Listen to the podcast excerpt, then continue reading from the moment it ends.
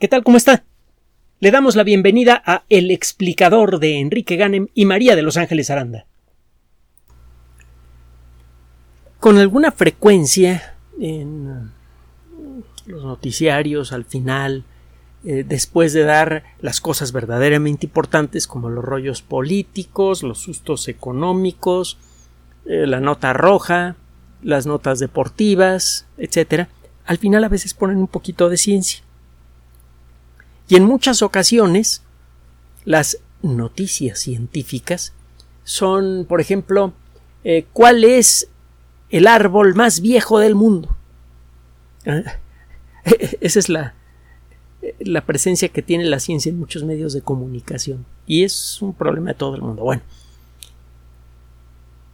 hasta hace relativamente poco, ah, hasta hace poco, que carambas, el récord del árbol más viejo del mundo le correspondía a un pino, a un ejemplar particular de pino que existe en California, que, crece en California y que tiene 4.853 años de edad. Él está 4.853 años de edad, mire, las pirámides de la cuarta dinastía, que son asquerosamente antiguas, estaban eh, en construcción por allá del año dos mil y tantos antes de Cristo. Existe un dato oficial eh, basado en, evidencia, desde luego es probable que tenga algún pequeño error, pero bueno, este dato eh, señala que la pirámide comenzó a ser construida por allá del año 2570 antes del inicio de la era común es decir, hace pues, 4.500 y tantos años. Eh, tomó casi tres décadas su construcción, tenemos una idea razonablemente clara de las técnicas que se utilizaron, de la cantidad de gente que participó y de lo bien que les iba a los constructores. No eran esclavos, ninguna de esas cosas que luego vemos en películas viejas de Hollywood. Eh, al revés, parece que la gente hacía cola para poder entrar al, al, sitio de construcción, para poder participar en la construcción. Los constructores eh, eh, comían carne y cerveza, dos productos excepcionalmente valiosos en aquella época. Bueno, el caso es que este pino californiano comenzó a crecer pues quizá unos casi 300, eh, poquito más de 300 años, poquito menos de 300 años antes de que se pusiera la primera piedra de esta construcción. Una de las más antiguas eh, que, que, todavía están en pie. Digo, hay estructuras más antiguas, desde luego, pero eh, no de ese tamaño y que estén en pie, hay muy pocas sirve como referente para que se dé usted una idea de lo que de, la edad que tiene este pino californiano. 4.853 años. ¿Cómo calcula usted la edad? Bueno, hay una forma de hacerlo de manera directa, y seguramente usted la conoce. El ritmo con el que crecen los árboles, sobre todo en zonas templadas, al norte del trópico de Cáncer y al sur del trópico de Capricornio, eh, cambia mucho de una temporada del año a otra. En primavera y verano, sobre todo en verano, el ritmo de crecimiento es muy acelerado. En otoño e invierno, sobre todo en invierno, el ritmo es muy lento. Hay mucho cambio de temperatura y otras circunstancias de disponibilidad de agua en forma de lluvia, etcétera, etcétera, en una temporada y en otra. Esto se nota en la madera la madera que se forma en los meses de invierno es oscura, apretada, y el ritmo de crecimiento es muy lento en invierno. Esa madera tiende a ser más oscura. Y la madera que se forma en verano es la, la, capa de madera que se forma cada año en verano es más ancha y de color más claro. Usted rebana un árbol y puede ver estos anillos de crecimiento. Claro está, el rebanar un árbol para ver qué tan viejo es es un tanto tonto si lo que quiere usted es primero pues, conservar árboles que nos urge hacerlo en todo el mundo. Y por otro lado, si quiere usted eh, mantener con vida un organismo realmente antiguo, sería verdaderamente absurdo, por no decir una palabra más apropiada pero más altisonante, el rebanar un árbol nada más para descubrir que acaba usted de destruir lo que era el organismo, el, árbol más viejo del mundo. Bueno, basta con meter un tubito metálico de las dimensiones apropiadas en, eh, en el interior de la madera hasta llegar al centro del árbol. Eh, luego saca usted este, este tubito y en el interior queda un cilindro de madera en donde se pueden ver esas rayas de crecimiento. Si usted tapa apropiadamente con algo de resina esta perforación, el árbol ni se entera. Estos árboles son muy antiguos, entre otras cosas, porque tienen mecanismos de reparación muy efectivos, y a eso vamos a regresar un ratito más. Usted cuenta el número de anillos de crecimiento y con eso puede estimar el año exacto en el que el árbol comenzó a crecer.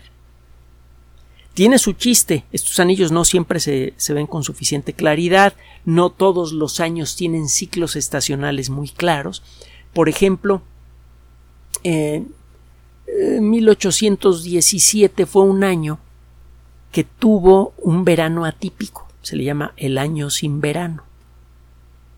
Esto fue consecuencia de la erupción de un volcán gigantesco, no muy lejos de donde más adelante estalló el famoso Krakatau. El volcán Tambora produjo la erupción más violenta conocida en la historia de la civilización. Para medir la violencia de una erupción, que es un proceso que puede durar semanas o incluso meses, usted estima la cantidad de kilómetros cúbicos de roca que son removidos de alguna manera por el proceso eruptivo.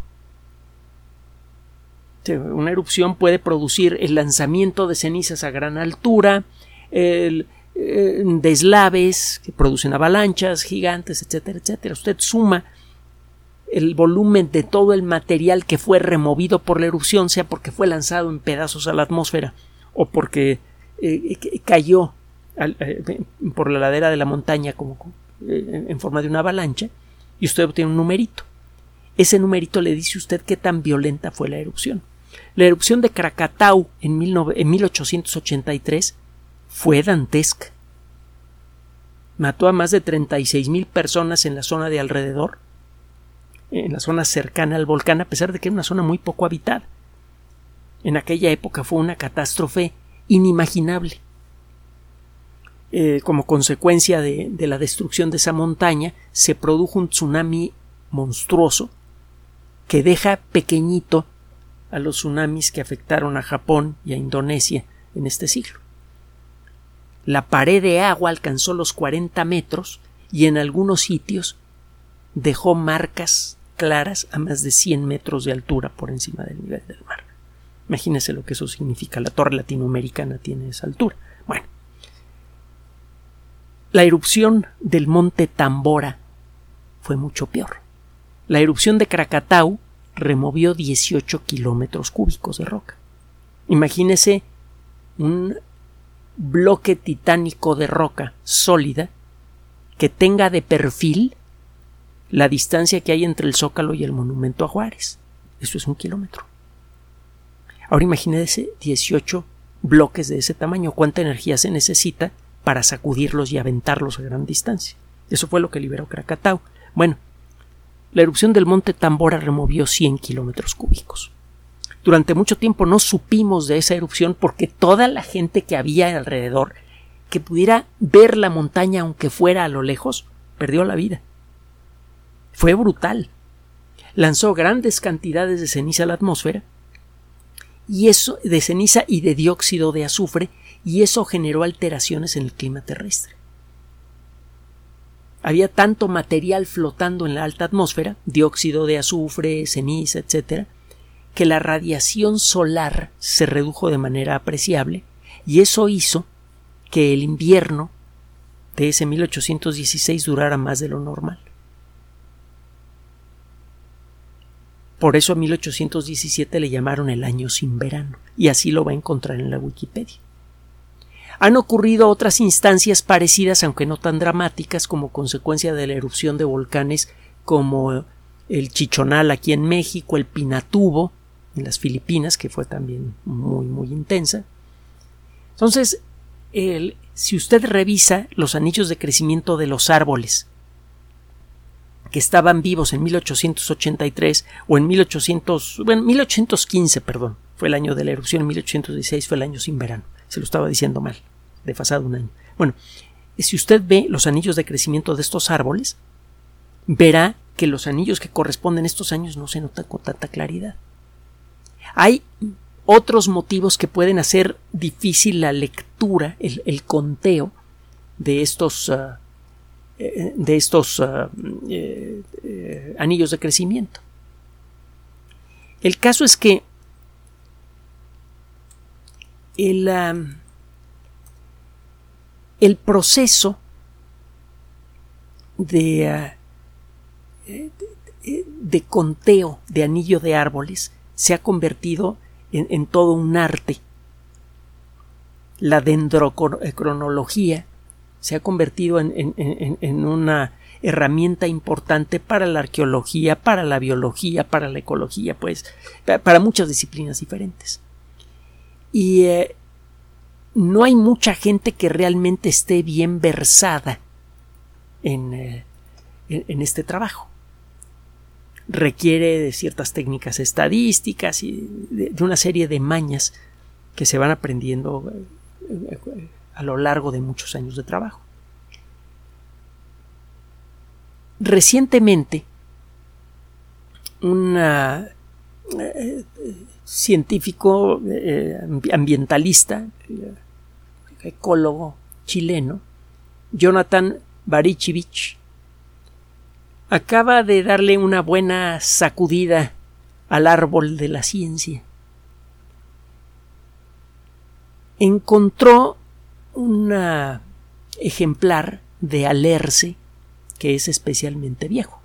El alerce es un primo del pino común, pertenece al mismo grupo vegetal, es una conífera. Una de las diferencias importantes del alerce con respecto al pino común es que es deciduo, es decir, que deja caer sus hojas en invierno. Ya sabe que las hojitas de, de, de las coníferas eh, parecen como pequeños alfileres. Son las hojas delgadas, pequeñas agujas. El pino conserva sus hojas todo el año.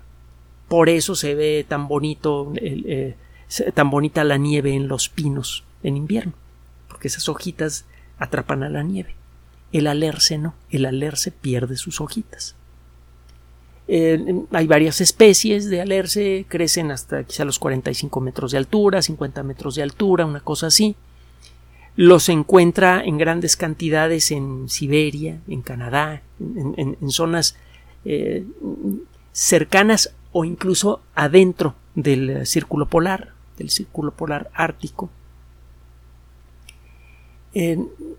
al igual que otros árboles grandes, hay ejemplares milenarios de, de alerce, se conocen desde hace mucho tiempo, pero nunca se había encontrado uno como el que es reportado por eh, Jonathan Barichevich. Este ejemplar tenía claramente todas las huellas de ser un árbol viejo, sobre todo para el ojo entrenado de esta persona, y entonces eh, se propuso sacar un, núcleo para hacer dendrocronología, para contar los anillos de crecimiento. El problema es que el tubito que llevaba para hacer el trabajo que era de buen tamaño, no era lo suficientemente largo para entrar hasta el centro del árbol. Entonces no pudo hacer un conteo eh, preciso de todos los anillos de crecimiento del árbol. Pero con el tubo que sacó, ya era claro que este árbol era más antiguo que el árbol de California que tenía el récord de 4.853 años de edad. En el tubito que sacó había ya más años involucrados que en, la, que en la vida del árbol anterior. Utilizando técnicas estadísticas y otras mañas, estima, y la comunidad parece estar de acuerdo con él, que este árbol tiene cuando menos, ahí le va, 5.484 años de edad. Es más de 600 años más antiguo que el pino de California. Esto por sí mismo pues, es interesante y parece que es un dato inútil. Eh, es de esos datos interesantes e inútiles que le digo yo que, que generalmente son presentados en lugar de noticias científicas verdaderas al final de muchos noticiarios. Es algo interesante y ya. Pues no, fíjese que en el mundo de la ciencia no hay nada que sea nada más interesante. Todo es útil. Cualquier conocimiento sirve, tarde o temprano. Partamos de un hecho que ha sido claro desde Darwin para acá. Todos los seres vivos tenemos la misma maquinaria molecular. Todos. En todos los seres vivos encuentra usted ADN, en todos los seres vivos se encuentra la misma maquinaria molecular que lee el ADN y construye proteínas a partir, a partir de eso. Eh, la maquinaria que construye las proteínas es la misma en todos los seres vivos. Las proteínas muchas veces tienen presencia. Hay ciertos tipos de proteínas que encuentra usted en todos los seres vivos. Hay proteínas que fabrica nuestro cuerpo que son idénticas a proteínas que fabrican los alerces o los protozoarios. Somos más similares que diferentes los seres vivos. La diferencia entre un alerce, un protozoario y una persona es más bien superficial.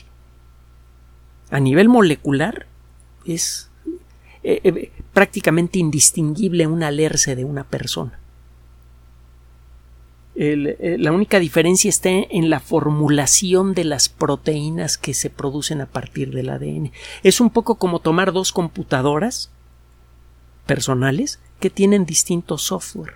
Las máquinas son las mismas, el software es diferente. En principio, si los sistemas operativos son iguales, que es lo que pasa con todos los seres vivos, todos tenemos el mismo sistema operativo, usted puede agarrar software de aquí y ponerlo acá es algo que sucede naturalmente. La transferencia horizontal de genes, así se llama el proceso. Los virus parece que tienen un papel importante en esto. Pueden transferir genes de una brisna de pasto a una persona. Y de hecho reconocemos en nuestro genoma de manera natural genes que vienen de hongos, de bacterias y de todos los rincones del mundo vivo. Esto empieza a ponerse interesante, ¿no? Estas plantas tienen alguna cosa en su estructura genética que permite que su maquinaria molecular siga activa y sana 5.484 años después del nacimiento de, en este caso, de, de este árbol. Es la misma maquinaria molecular que los seres humanos.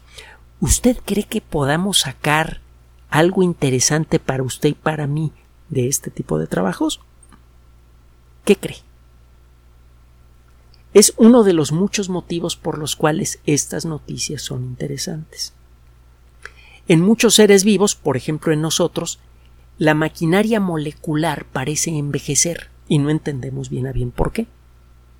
Ya empezamos a distinguir algunas cosas, nos empezamos a, a tener claves muy precisas de cómo funciona el proceso de envejecimiento, pero es claro que este proceso no es inevitable porque hay otros organismos vivos con maquinarias moleculares esencialmente idénticas a las nuestras que tienen más de 5.400 años de edad y están tan campantes. Entonces, este descubrimiento, de pronto, visto desde esta perspectiva, cuando le agrega a usted la teoría de la evolución, que es la que dice que todos los seres vivos tenemos un ancestro común y que todos los seres vivos, por lo tanto, tenemos mucho en común, eso es lo que decía la teoría de la evolución, en la realidad lo que tenemos en común es nuestra bioquímica. Bueno, eh, cuando usted agrega la teoría de la evolución a esta historia, de pronto se vuelve de capital importancia para nosotros. Porque resulta que muchos problemas de salud que le cuestan miles de millones de dólares a los sectores públicos de todos los países y que producen una cantidad de miseria brutal que nunca podrá ser medida en pesos y centavos es generada por un proceso de degradación del ADN que no tiene por qué ocurrir, que en principio podemos detener, y el ejemplo lo tenemos en esta nota. Entonces el estudio de la maquinaria genética de los árboles ultralongevos nos puede dar claves, de hecho ya ha ocurrido esto en el pasado en más de una ocasión, nos puede dar claves para entender cómo, qué necesitamos hacer para extender en mucho no solamente la vida y la salud, sino la juventud. Este conocimiento podría tener consecuencias inacabables, tanto buenas como malas para la sociedad humana. Las buenas no se las tengo que describir. Las malas, pues mire, ahora, a pesar de que vivimos realmente poco, ya tenemos saturada la Tierra con nuestra presencia, con casi ocho mil millones de personas y una degradación ambiental brutal, acelerada, que es consecuencia directa de la sobrepoblación y también de la forma en la que eh, buscamos hacernos ricos a costa de lo que sea. Si eh, de pronto empezamos a vivir el doble, el triple o más con juventud, imagínese cómo se va a acentuar ese problema si aceptamos esa tecnología sin aceptar la responsabilidad que va asociada a ella. Entonces, de pronto, esta nota puede tener un montón de vericuetos que interesan directamente a nuestro futuro y al de las siguientes generaciones. Lo hemos dicho en muchas ocasiones, nunca vamos a terminar de decirlo. Los ejemplos son legión. No hay conocimiento científico que sea inútil. Cualquier trabajo científico, por chiquito, grande, divertido, pero aparentemente intrascendente que parezca, siempre puede tener consecuencias enormes para bien y para mal. El conocimiento obtenido a través del mecanismo de la ciencia es estable, razonablemente estable. Una vez que averiguamos algo de manera verificable sobre la naturaleza, ya no hay paso atrás, ya sabemos eso. Todos los días, en todos los rincones de la ciencia se están dando pasos grandes y pequeños hacia adelante, hacia un mayor conocimiento. Y todos los días esos elementos de conocimiento se van agregando al inventario de cosas que sabemos y tarde o temprano de ese inventario de conocimiento sale nueva tecnología.